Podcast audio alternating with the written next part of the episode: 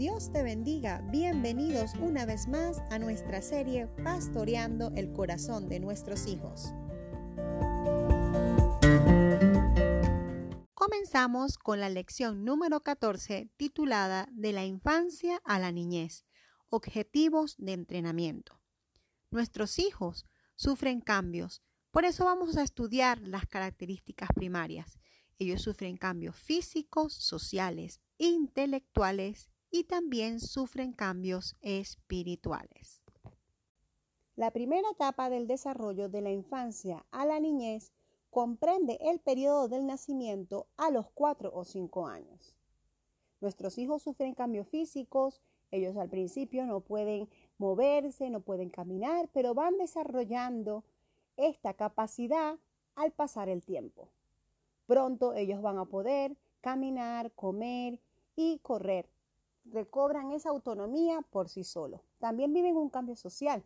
Los cambios sociales también son importantes para ellos. La primera relación que ellos tienen es su madre. Pronto amplían el círculo familiar, incluyendo a más miembros de la familia. Ya cuando tienen 4 o 5 años, comienzan a tener sus propios amigos. Luego viene el cambio intelectual. El cambio intelectual, ellos pueden comenzar a experimentar su forma de expresarse. Ellos escuchan el lenguaje y generalizan las reglas de la gramática. Aún así, cometiendo errores, se comienzan a defender y a expresar lo que desean decir. Pero también viven un cambio espiritual. Él está desarrollando la espiritualidad. El desarrollo puede ser pastoreado a lo largo de conocer y amar la verdad de Dios, o también puede ser ignorado. Ambas cosas producen un desarrollo espiritual porque es una criatura espiritual. Él aprenderá a adorar a Dios o aprenderá a inclinarse ante otros dioses. Los cambios rápidos durante sus primeros años le dan a los padres grandes ideas acerca de sus hijos. Entendiendo la autoridad. Con tales cambios tan dramáticos en tan poco tiempo, es fácil perder el enfoque. ¿En dónde debes poner tus energías? Necesitas un objetivo único de entrenamiento, lo suficientemente estrecho para darte dirección firme en las situaciones concretas y lo suficientemente amplio para abarcar el mundo cambiante de tus pequeños hijos. Una gran lección es que le des a entender a tus hijos que Él es un individuo bajo autoridad. Él ha sido hecho por Dios y tiene la responsabilidad de obedecer a Dios en todas las cosas. Un pasaje clave en las Escrituras está en Efesios capítulo 6 versículos del 1 al 3. Hijo, obedeced en el Señor a vuestros padres, porque esto es justo.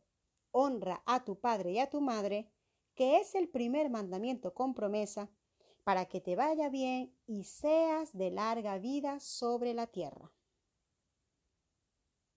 círculo de bendición. En Efesios capítulo 6, Dios ha dibujado un círculo de gran bendición. Los hijos deben vivir dentro del círculo de la sumisión a la autoridad de los padres. La sumisión a los padres significa honrarlos y obedecerlos. Dentro del círculo, las cosas van a ir bien y van a disfrutar de larga vida. Por eso, es importante que le ofrezcamos a nuestros hijos seguridad en vez de peligro el círculo de la sumisión a la autoridad paterna es el lugar de seguridad. Por implicación, estar fuera de este círculo es un lugar de peligro. Definición de honra. Honrar a los padres significa tratarlos con respeto y estima por su posición como autoridad. Es honrarlo por su rol de autoridad. Si un hijo va a honrar a sus padres, va a ser el resultado de dos cosas. La primera, el papá debe entrenarlo para hacerlo así. Y la segunda, su padre debe ser honrable en su conducta. No es fácil entrenar a los hijos a honrar a sus padres en una cultura en la que a nadie se honra.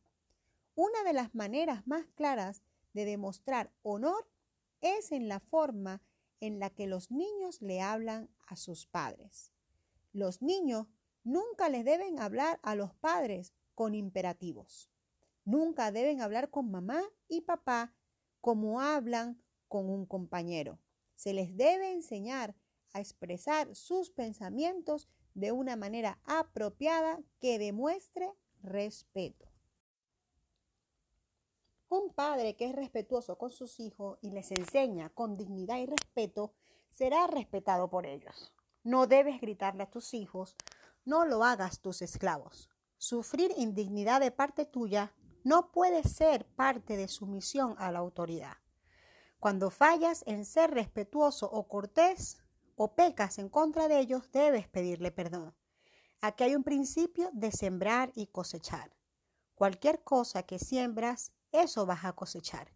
Esto es verdad en la crianza de los hijos como en cualquier otra área. Definiendo la obediencia. La obediencia está fuera de moda en nuestra cultura. Puedes encontrar clases que proveen un entrenamiento apropiado. Trata de encontrar clases de entrenamiento de sumisión. La obediencia es sumisión voluntaria de una persona a la autoridad de otra. Significa más que el niño haciendo lo que se dice. Significa ser lo que se le dice, sin retos, sin excusas, sin tardanza. Frecuentemente la sumisión significa hacer lo que él no quiere hacer, por lo menos lo que no quiere hacer en ese momento. Si tu hijo se levantó y le anunciaste que lo ibas a llevar a un parque de diversión, no debes atribuir su cooperación como sumisión. Está haciendo lo que él quiere. Lo puedes hacer como una sugerencia de su parte, pero no es una sumisión, porque es algo que él quiere hacer. Mi punto es este, la sumisión a la autoridad significa que tu hijo va a hacer cosas que no desea hacer. Llamamiento a la consistencia. Los padres serios deben estar preparados a nadar contra la corriente ya que nuestra cultura ha perdido cualquier cosa semejante a la sumisión a la autoridad. Debes ser consistente, debes entrenar a tus hijos a obedecer a través de una disciplina cuidadosa e instrucción precisa. Las reglas deben ser las mismas cada día. Si van a obedecer, debes retar la desobediencia y perseverar hasta que las lecciones de sumisión se aprendan. Las instrucciones claras y un reforzamiento continuo son esenciales. Nunca debes dejar que los niños desobedezcan sin confrontarlos. Cuando desobedecen, se están saliendo del círculo de las bendiciones de Dios y están yendo a un lugar de grave peligro. Si entiendes el temor a Dios, no vas a permitir que a tu hijo ignore la ley de Dios sin intervenir tu intervención lo estará regresando al círculo de bendición. Proceso de apelación. Una vez que tus hijos entiendan que son criaturas bajo autoridad y que no siempre pueden hacer lo que les gusta, puedes empezar a enseñarles cómo apelar a sus autoridades. No puedes aceptar la desobediencia. No puedes aceptar obediencia únicamente cuando tus hijos están convencidos que estás en lo correcto o que eres justo. Esto debe ser claro. No son asuntos negociables. Sin embargo, puedes enseñarles a apelar a la autoridad. No son máquinas. Ellos tienen ideas y pensamientos. Daniel 1 nos muestra cómo apelar a la autoridad. Es importante enseñarle a tus hijos cómo apelar de una manera respetuosa. El proceso de apelación es una válvula de seguridad para los requisitos bíblicos de obediencia. Podemos dar dos direcciones a esto. La primera es un chequeo en contra de alguien caprichoso de tu parte. Quizás has hablado rápidamente sin pensar con cuidado y la apelación provee un contexto para que anules una instrucción que le fue dada a prisa o que era inapropiada. Y la segunda es una válvula de seguridad para tus hijos. Ellos saben que tienen permiso de apelar ante una instrucción, saben que mamá y papá reconsideran honestamente y anularías la instrucción si eso es bueno para el individuo o para la familia. Esto hace que los hijos no se sientan robots. el proceso de apelación es una buena válvula de seguridad después del mandato. Vamos a hablar de los patrones de apelación. Hay un patrón que sugiere cuatro formas bíblicas de poder apelar. La primera es comienzas a obedecer inmediatamente, no después de la apelación. La segunda, debes estar preparado para obedecer de todas maneras. La tercera, debes apelar de una manera respetuosa. Y la cuarta, debes aceptar el resultado de la apelación con un espíritu benigno. La importancia del ejemplo. Es tan difícil enseñar sumisión a la autoridad en una cultura en la que hay muy pocos modelos a seguir. En un tiempo, los adultos proporcionaban ejemplo de sumisión a la autoridad. Mamá se sometía a papá como la cabeza del hogar, papá se sometía al jefe y había un concepto general del Estado de que cada quien en la vida se comportaba de una manera apropiada. Pero varios movimientos de liberación en la segunda mitad del siglo XX han desafiado todo esto. Debes proveerle de ejemplos de sumisión a tus hijos. Los padres pueden hacerlo. Esto es a través de una autoridad bíblica. Sobre sus esposas, sobre sus esposos y las mamás por medio de la sumisión bíblica a los esposos. Se puede hacer a través de la sumisión bíblica de los empleados también. Se puede mostrar a través de tu relación hacia el Estado y a la Iglesia. Asegúrate que tu interacción con varias autoridades sean ejemplos de sumisión. La manera en que respondes a los desengaños con tus autoridades en la sociedad, en el trabajo y en la iglesia, le enseñas a tu hijo cómo estar bajo autoridad. Las actividades que tú demuestras enseñan ya sea sumisión bíblica o independencia antibíblica y rebelión. Pastoreando a tus hijos en actitudes piadosas. Una preocupación primaria de este libro es la orientación de tus hijos hacia Dios. Pastorear esa relación es una de las tareas primarias de la educación de los hijos.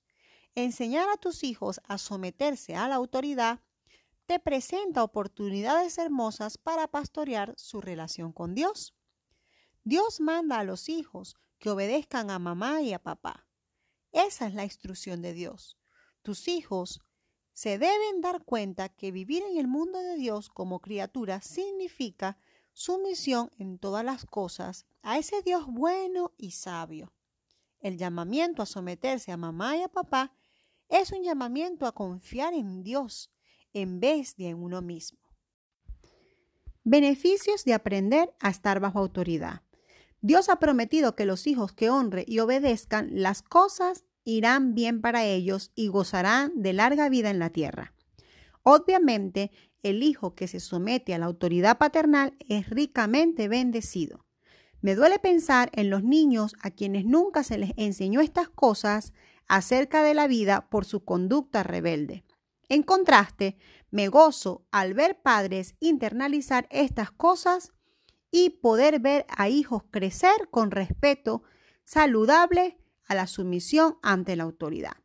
Los resultados son hijos que les va bien en todo, son respetados por sus maestros, se les proporciona oportunidades especiales, se les estima por su compañerismo en la comunidad cristiana y también vemos que hay una genuina sumisión a la autoridad piadosa que lleva buenos frutos. ¿Cuáles son las lecciones secundarias a la disciplina bíblica? Aunque el niño no sea capaz de apreciar la importancia de la sumisión, entrenarlo para hacer lo que se debe, a pesar del cómo se siente, lo preparará para ser una persona que vive por principios más que de modos o impulsos. Él aprende que no puede confiar en sí mismo para juzgar lo que es correcto o incorrecto debe tener un punto de referencia fuera de él. Él aprende que la conducta tiene implicaciones morales y consecuencias inevitables. Ahorra tiempo, hazlo correctamente. No pierdas tiempo tratando de endulzar la sumisión para hacer que te obedezca. El obedecer cuando tiene sentido no es sumisión, es un acuerdo. La sumisión necesariamente significa hacer lo que no deseas hacer. Nunca fácil ni divertido. La verdadera sumisión bíblica debe encontrarse al conocer a Cristo y su gracia. No lo trates de hacer como algo que no requiere gracia. No endulces la sumisión a la autoridad, aquello que encaja en el hombre natural y en sus capacidades naturales. Seguidamente, vamos a ver los procedimientos de entrenamiento que se usan para los niños en este periodo de la infancia a la niñez en el siguiente capítulo.